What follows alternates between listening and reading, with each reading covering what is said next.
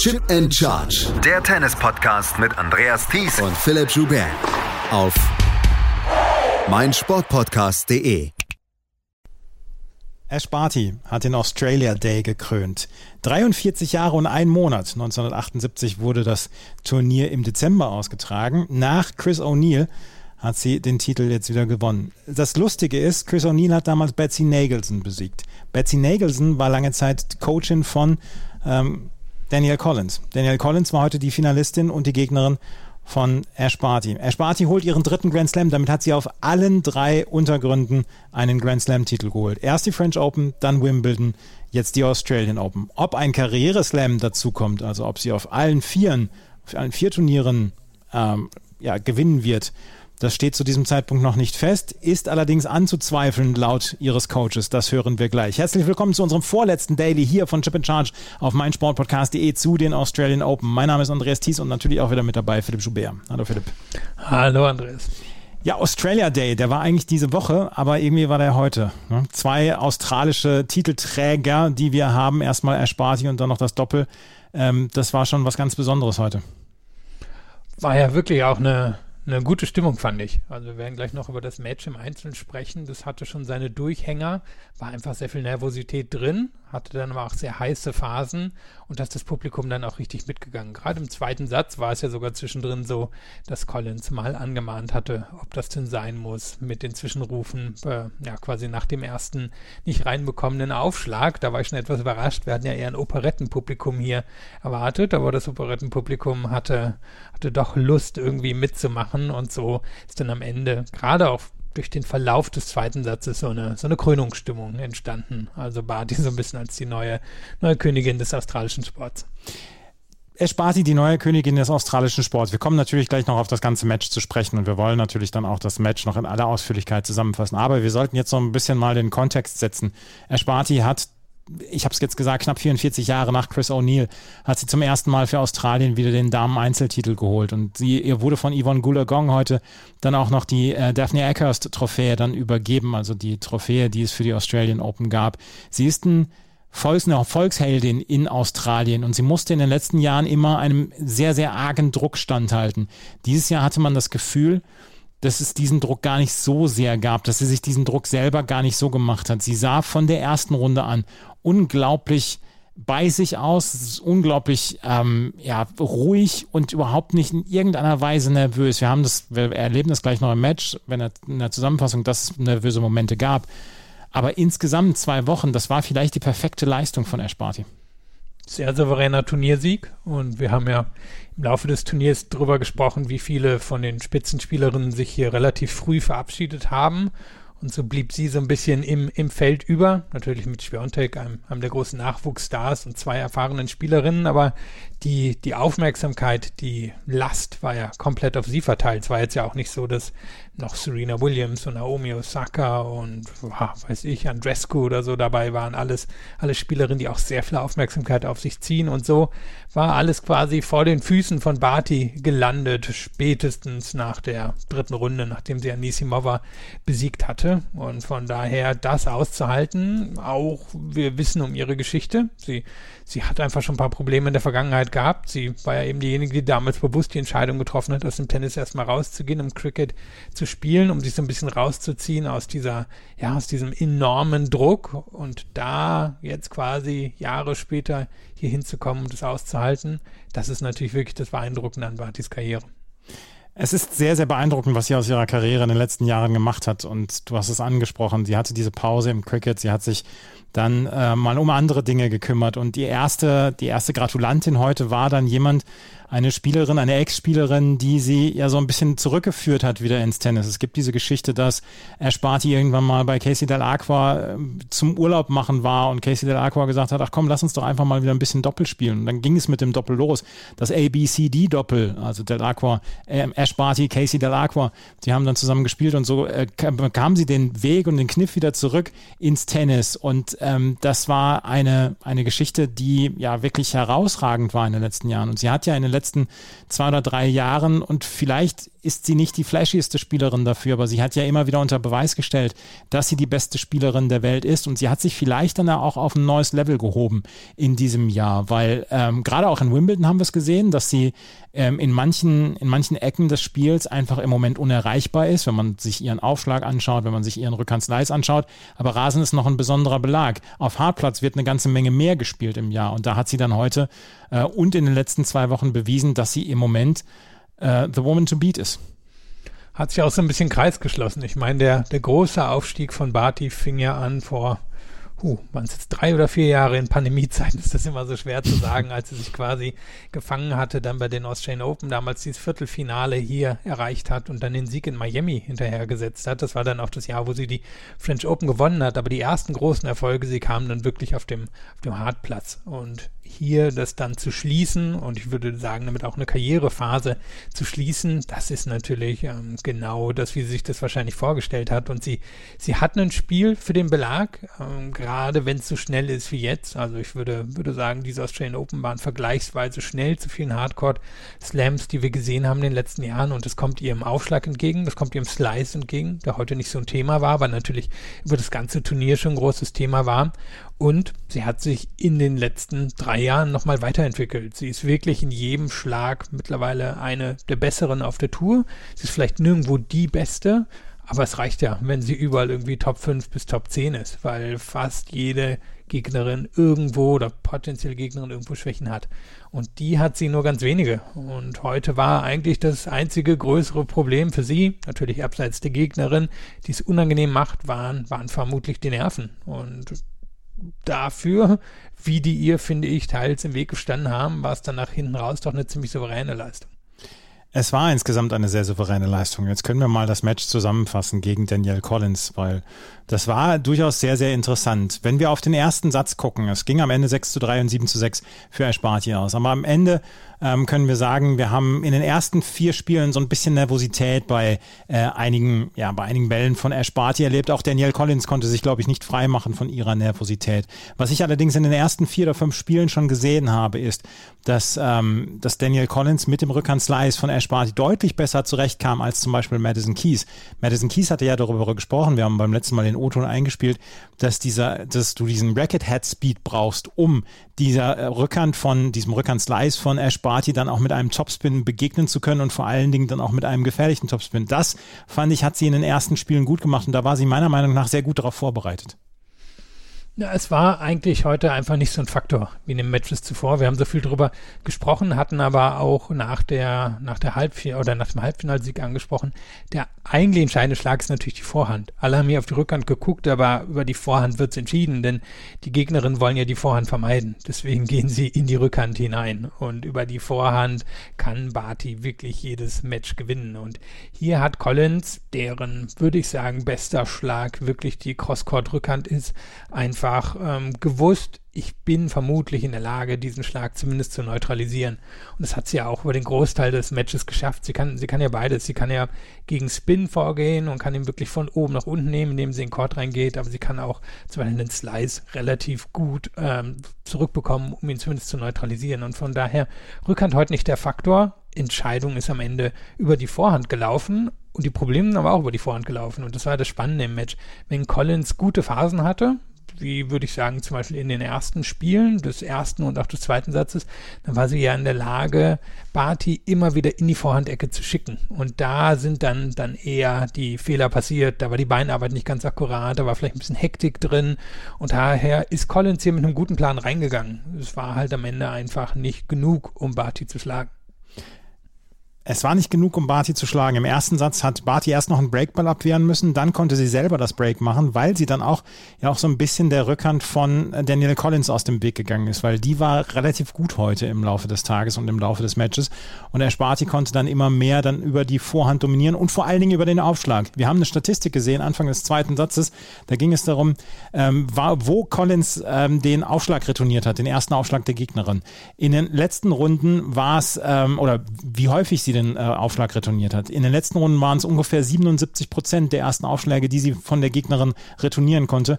Bei Ashparty waren es 30 Prozent. Auch ein Zeugnis des überragenden Aufschlags von Ashparty. Ja, ich habe hier gerade nochmal die, die quasi direkten Zahlen vor mir. Also demnach hat Collins 32 von 67 ähm, Return-Punkten reinbekommen und bei Barty sind es 50 von 64.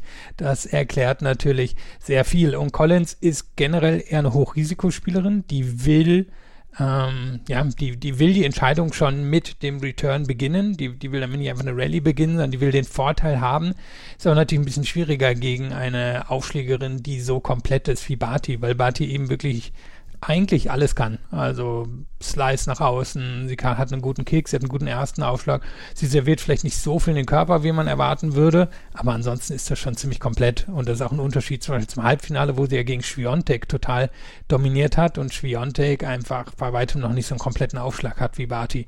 Also der, der Aufschlag heute sicherlich so ein bisschen der ja, der versteckte Matchbringer oder der, der Schlag, der es entschieden hat. Und irgendwie achtet man ja doch als Tennis-Zuschauender äh, nicht so sehr auf den Aufschlag wie auf andere Schläge. Einfach weil er, weil er meist nicht so spannend ist wie jetzt eine, eine schöne Rallye oder so.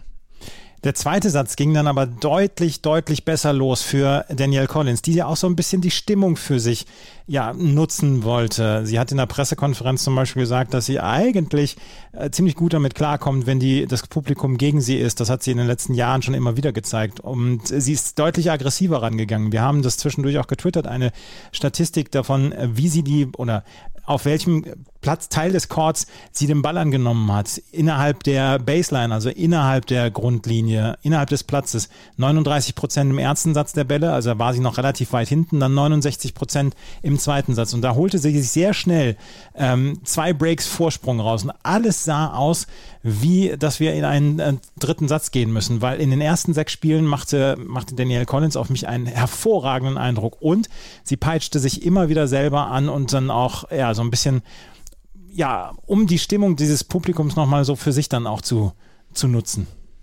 Das war wirklich so ein bisschen die spannendste Phase des Matches, würde ich sagen. Also sie macht ein frühes Break und wir kriegen zum ersten Mal einen Jubel von ihr. Und das Break waren drei Vorhandfehler von Barty und alle waren, weil sie nicht richtig zum Ball stand. Sie, sie war, hat ihn einmal vor die Füße bekommen vom Return und zweimal ist sie in die Vorhandecke geschickt worden und hat einfach überzogen. Und Collins hat aber gemerkt, ui, hier hat sich gerade was gedreht, hier ist so ein bisschen die, die Stimmung wandelt sich und von ihr war ja im ersten Satz gar nichts zu hören. Da, da kam dann der Brüller raus und dann hat sie wirklich über 10, 15 Minuten sehr gutes Tennis gespielt. Und aus der Zeit kam ja eben auch diese, diese Zahl, dass sie, naja, einen Großteil ihrer Zeit innerhalb der Grundlinie verbracht hat und Barty total weggedrängt hat. Und dann würde ich sagen, so der, der eine Fehler, der ihr dann im zweiten Satz einfach passiert ist, das war bei 5-1. Sie hat sich gerade das zweite Break geholt. Barty wirkte, als sei sie ein bisschen draußen. Und dann, ja, hat Collins einfach ein bisschen unkonzentriertes Aufschlagspiel gehabt. Und auf einmal steht es 5-2. Und da denke ich, hätte sie sich ein bisschen mehr Zeit nehmen müssen, sagen müssen, ja klar, jetzt habe ich zwei, zwei Breaks Vorsprung, aber den will ich jetzt trotzdem hier mit 6-1 zu Ende bringen. Ich glaube, dann wäre Barty in, in Gefahr geraten. Aber so kriegt Barty, naja, dieses Spiel so ein bisschen überreicht und dann ist auf einmal ja auch bei Barty Stimmung drin. Und dann dreht sich das Match wieder. Und Barty fängt auf einmal an, mit Wucht die Vorhand zu treiben. Das war auch eine Statistik, sind auf einmal 10 km/h im Schnitt mehr drin in der Vorhand. Sie, sie schlägt flacher, sie ähm, ja, gibt mehr Gas und dann dreht sich das Match wieder ganz fix ähm, auf einmal auf 5 zu 5 und dann wird es eine Nervensache und die behält, ne, behält Barty am Ende. Aber ja, ich glaube wirklich, diese Hektik hier bei 1-5 und da hat das Publikum vielleicht auch eine Rolle gespielt. Das war, denke ich, der entscheidende Punkt aus der Sicht von Collins. Craig Tyser, der Coach von ähm, Ash Barty, hat eine Pressekonferenz gegeben. Das, bei der WTA ist es so, dass der, der Coach der Spielerin, Coachin der Spielerin, dann auch nochmal eine Pressekonferenz gibt. Und der erzählt so ein bisschen über die Situation nach dem 5 zu 1. Und das fand ich ganz interessant, deswegen nehmen wir den O-Ton jetzt auch mal mit rein. 5-1 down, I actually didn't feel too uncomfortable. I felt she was, um, she just missed a bit. She was, I think she was trying to do the wrong thing with the ball. She was trying to hit with a bit more shape and Um, she actually told me, gave me a signal that was a bit spongy, like the balls were a bit softer, so she was struggling to get any sort of shape on the balls. Um, so I think the fact when she started to hit through the back of the ball and went a bit flatter and actually came over a few more backhands, um, that she started to feel better. So I, I, actually wasn't, I actually was prepared for a third set. Um, but she did a great job reining that second set in, and you know, and then sneaking through in the tiebreaker was was pretty good. Also Craig Tyser hat gesagt, dass sie bei 5 zu 1 ähm, den Schläger gewechselt hat, weil sie mit dem Ball nicht so richtig gut klarkam und weil sie das Gefühl hatte, dass der Ball fluffiger geworden war, leichter geworden war und sie den nicht mehr so kontrollieren konnte. Und dann, ähm, dass er, er relativ ruhig geblieben ist und er eigentlich einen dritten Satz erwartet hat und dann, wie sie zurückgekommen ist, fand, fand er beeindruckend und ich glaube, das fanden wir alle beeindruckend. Was mir aufgefallen ist, so beim Stand von 5 zu 3 hat Ersparti so ein bisschen auf ihre Rückhand dann auch verzichtet. Sie hat sehr häufig die Rückhand umlaufen und wollte dann auch noch mehr Druck geben. Äh, was man auch gesehen hat, ähm, der Vorhand Topspin Speed, den sie hatte, auch der, diese Grafik wurde eingeblendet, ist immer höher geworden und sie wollte dann mehr Tempo draufbringen und sie wollte mehr Druck machen und sie wollte dann auch selber die Entscheidung suchen. Das ist ja dann auch eine Stärke und das ist ja auch eine Qualität, wenn man dann einfach das Spiel in seine eigene Hände nimmt dann. Das vor allem auch zu können. Mhm. Das, das ist ja jetzt auch nicht allen vergönnt. Und sie, sie hatte die Möglichkeiten. Und wenn man jetzt das Turnier in einem Wort aus der Sicht von Barty zusammenfasst, dann ist es wahrscheinlich Kontrolle.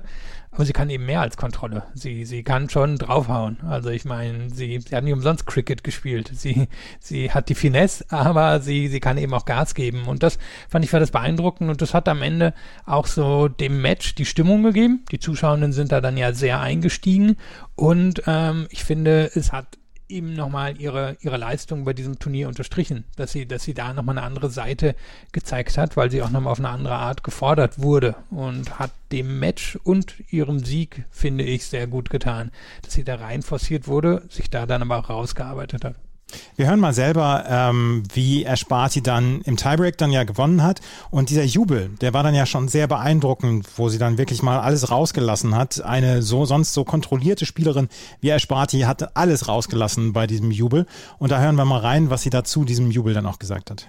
Yeah, it was a little bit um, surreal. I think I, I didn't quite know what what to do or, or, what to feel. And I think just being able to to let out a little bit of emotion, um, which is a little bit unusual for me. And I think being able to to celebrate with with everyone who was there in the crowd, the energy was was incredible tonight. And I think being able to to understand how much work my team and I have done behind the scenes and and over the last few years to get to this point, to be able to have this opportunity was really special. And I think it just kind of all came out at once. And um, yeah, a really really special moment.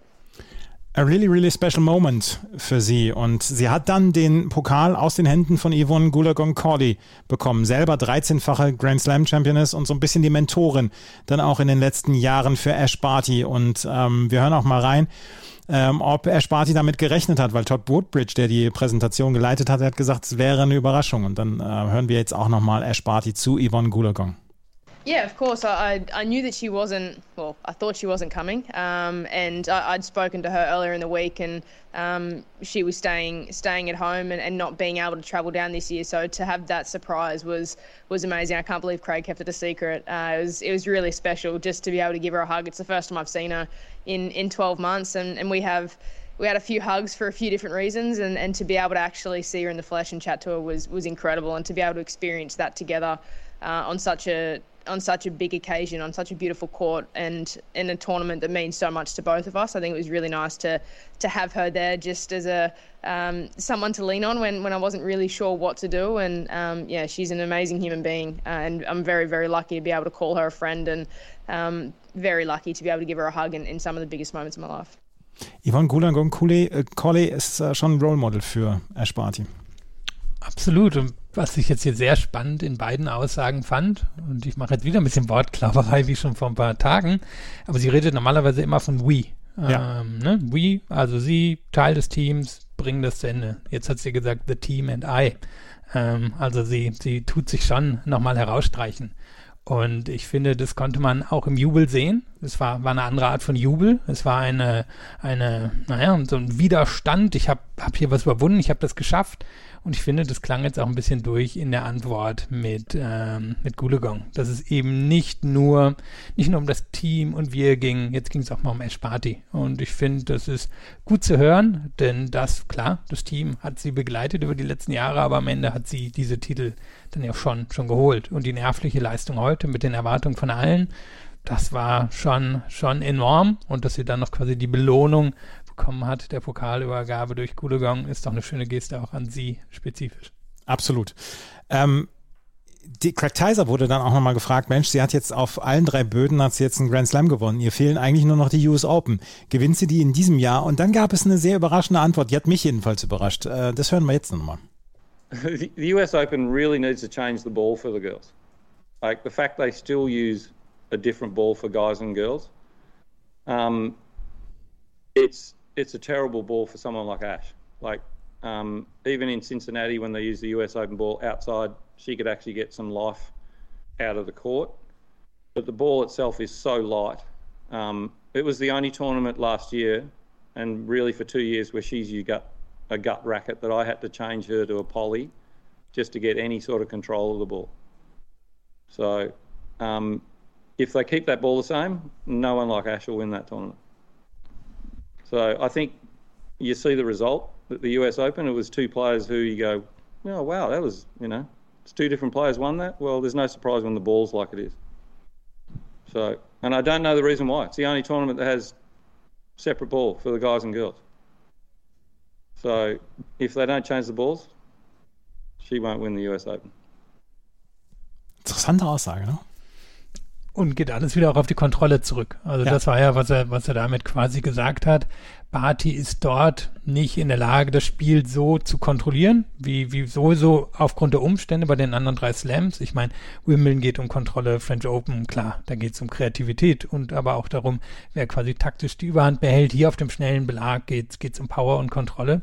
Und US Open sind ja sowieso häufig ein schwieriges Turnier, weil es auch ähm, extrem physisch ist und ähm, weil es auch so schwül ist und dann eben jetzt spannend, dass ihr mit dem Ball, wie er das beschrieben hat, und ähm, das, was er da gesagt hat mit Cincinnati, um, um das nochmal einzuordnen, Cincinnati normalerweise einer der schnellsten Chords auf der Tour, also erlaubt ihr auch, das, das Spiel zu kontrollieren, weil sie das Tempo kontrollieren kann. US Open ist ja häufig wirklich ein langsamer, stumpfer Belag und dort ähm, kann sie ihr Spiel in der Form nicht aufziehen. Und wenn wir gucken, wie sie dort letztes Jahr besiegt worden ist, das war ähm, ich erinnere mich zwar noch genau, wie sie gespielt hat, aber mir fällt gerade der Name nicht ein, ähm, Shelby Rogers. Entschuldigung, hm. Shelby Rogers, die ja dann auch ganz viel da über Spin gekommen ist und Spiel langsam machen und Barty Tempo machen lassen und dabei sind Barty dann die Fehler passiert. Also wenn man sich das anschaut, dann macht die Antwort von Tyson natürlich schon Sinn.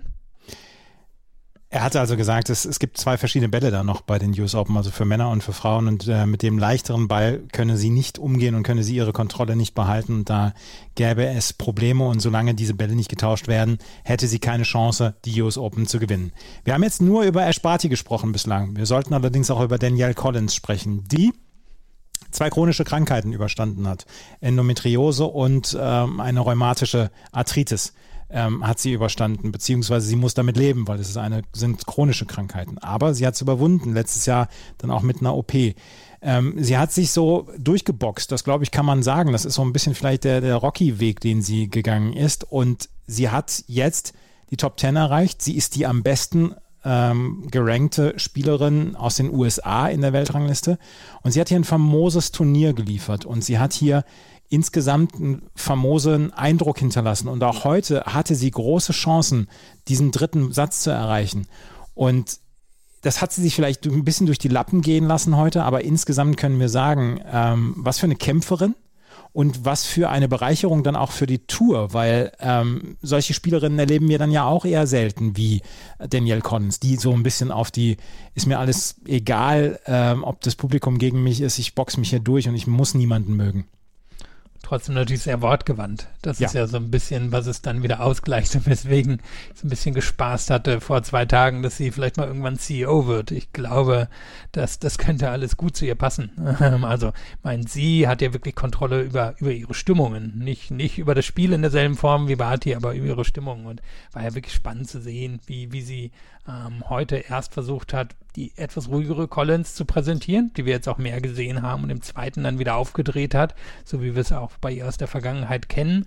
Ich vermute, wenn sie da jetzt spielerisch drauf guckt, sie wird sich ärgern, wie gesagt, über dieses hergegebene Aufschlagspiel bei 5-1. Sie wird sich auch ein bisschen darüber ärgern, dass sie die Aufschlagsquote nicht so hoch halten konnte. Ich habe jetzt gerade nochmal geguckt, 67 für den zweiten. Ich meine, dass es zwischendurch um einiges höher war und das wäre wahrscheinlich am Ende das gewesen, was sie gebraucht hätte. Irgendwie an die 80 Prozent ersten ran, um Barty hier dauerhaft in Gefahr zu bringen. Und sie hat das im zweiten Satz sehr gut gemacht, als sie in der Lage war, mh, eben durch, durch dieses Hineingehen in den Court Barty die Zeit wegzunehmen. Man hat im ersten Satz gesehen, dass Barty ihr das Leben immer mal wieder mit Topspin-Bällen schwer gemacht hat, weil da kann sie das dann in derselben Form nicht durchziehen, wenn sie wirklich ganz weit hinter die Linie gedrückt wird. Aber im zweiten hat sie es besser kontrolliert und musste sich dann eben, naja, A, A diesem Konzentrationsloch und B dann dem, den Nerven von Barty beugen. Aber insgesamt war das natürlich ein sehr, sehr gutes Turnier. Vielleicht am Ende ihr Karrierehöhepunkt. Aber gut, wer, wer hätte nicht gerne den Karrierehöhepunkt im Australian Open Finale da stehen? Das ist schon ziemlich sensationell. Lassen wir sie auch noch einmal gerade zu Wort kommen aus der Pressekonferenz heute. Ähm, Danielle Collins. Yeah, um, you know, it's not easy uh, going out and, and playing someone uh, pretty much on their home court, on home soil in the finals of a major. Um, but but this is what we live for in sports, right? These are incredible moments um, that that you don't get to experience very often, and it was a real honor to be out there. I tried to embrace every moment. I tried to get the crowd fired up. I, I tried to get myself into it and uh, did everything I could and um, you know, even though you know the crowd was clearly for Ash, I, I, felt like I had a lot of really great support there, which was great for me um, being in that situation. So um, yeah, it was a fun, fun battle.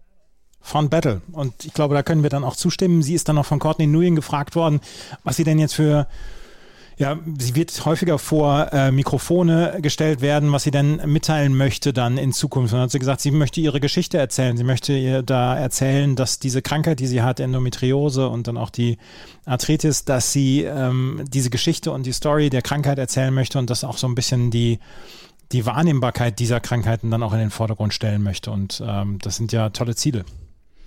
Naja, und sie, sie hat ja immer auch wieder, und ich glaube, da können wir das schon unter den Themenkomplex packen, feministische Aussagen in der Vergangenheit gemacht. Also wahrscheinlich haben viele irgendwie gedacht, als Collins auf die Tour kam und da rumgebrüllt hat und was weiß ich, dass sie, dass sie vielleicht eher ein bisschen konservativer Charakter ist, aber das ist sie überhaupt nicht. Auch nicht in der Themensetzung ist sie jetzt eher wirklich ein, ein progressiv ähm, auftretender Mensch und von daher denke ich, passt das alles schon ziemlich gut zusammen es passt zusammen. Sie ist letztes Jahr, habe ich eine Instagram-Story von ihr gesehen, wo sie mit einer Donald Trump-Klobürste das Klo geputzt hat. Also, ja. also sie, wir, wir können, glaube ich, davon Abstand nehmen, dass sie, dass sie sehr, sehr konservativ ist.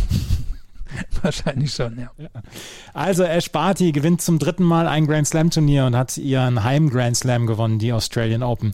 Und der Australia Day war damit noch nicht abgeschlossen, denn Thanasi Kokinakis und Nick Kyrgios haben zum ersten Mal ein Grand Slam gewonnen, dürfen sich ab sofort Grand Slam Sieger nennen. Sie haben das Herren Doppel gewonnen gegen Matt Apton und Max Purcell in zwei Sätzen mit 7 zu 5 und 6 zu 3. Was für eine Geschichte das war in diesem, in diesem Jahr erinnert mich an Ryan Harrison, Grand Slam-Sieger. Ja, genau. Den wir ja immer, immer so nennen wollten. Ja, klar. Also, ähm, Publikum war erstaunlich ein bisschen weniger da, aber die Stimmung war gut und das ist ja auch eine der Hauptsachen bei diesem Match. Es war, fand ich, durchaus ein interessantes Doppel. Am Anfang hatten Purcell und Epton einen klaren Vorteil am Netz, haben ganz viele der, der Punkte vorn gewonnen. Gerade Purcell hat eigentlich alles wegvoliert und von daher war es durchaus eng in den ersten Spielen für Kokinakis und für Kyrgios. Aber dann fand ich, hat Kokinakis gerade Ende erster, Anfang zweiter Satz sehr gut gespielt, viele Returns reinbekommen, viele der Volleys auch lesen können und war dann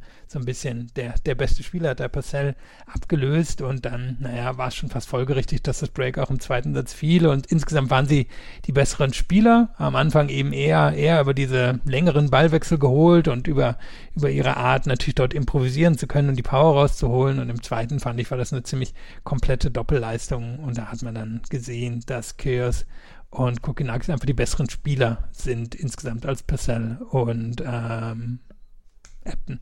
Ja, genau.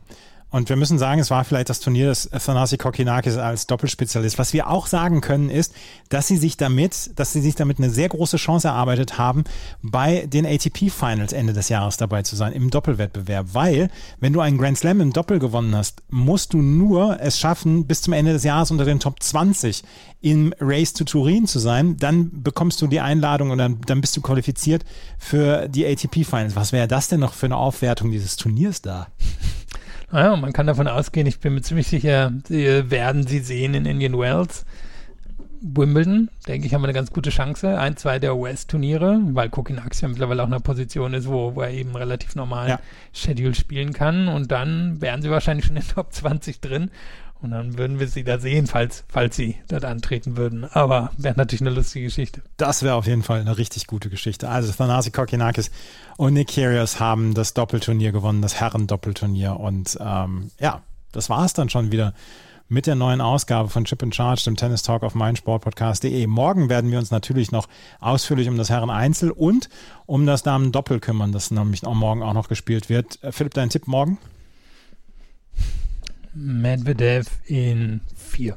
Ich sag Medvedev in drei Sätzen ist, ist im Bereich des Möglichen. Also Medvedev hat einen Vorteil beim Aufschlag. Return ist wahrscheinlich auf einem ähnlichen, ähnlichen Level unterwegs. Er wirkte fitter in den letzten Tagen als Nadal, als ob Nadal es wirklich über die ganz langen Ballwechsel am Ende reißen wird. Ich weiß es nicht. Nadal ist natürlich so ein bisschen der kreativere Spieler. Der, der kann alles. Wird mir nie wundern, wenn der irgendwie so ein bisschen das wie bei Tsitsipas macht, viel ans Netz geht, relativ schnell versucht, die Entscheidung zu finden. Aber wird mich eben auch nicht wundern, wenn es am Ende so ausgeht wie bei Tsitsipas, dass es vielleicht zwei enge Sätze sind und dass Medvedev dann mit dem Titel davon rennt. Wir werden es sehen morgen ab 9.30 Uhr und äh, dann werden wir auch auf Twitter wieder mit euch das Spiel zusammen gucken können. Das war's für heute. Wenn euch das gefällt, was wir machen, freuen wir uns natürlich wie immer über Bewertungen und Rezensionen auf iTunes und auf Spotify. Dort könnt ihr uns nämlich auch hören. Folgt uns bei Twitter, Facebook und Instagram überall Chip und Charge. Vielen Dank fürs Zuhören. Bis zum nächsten Mal. Auf Wiederhören. Chip and Charge. Der Tennis-Podcast mit Andreas Thies und Philipp Joubert. Auf meinsportpodcast.de.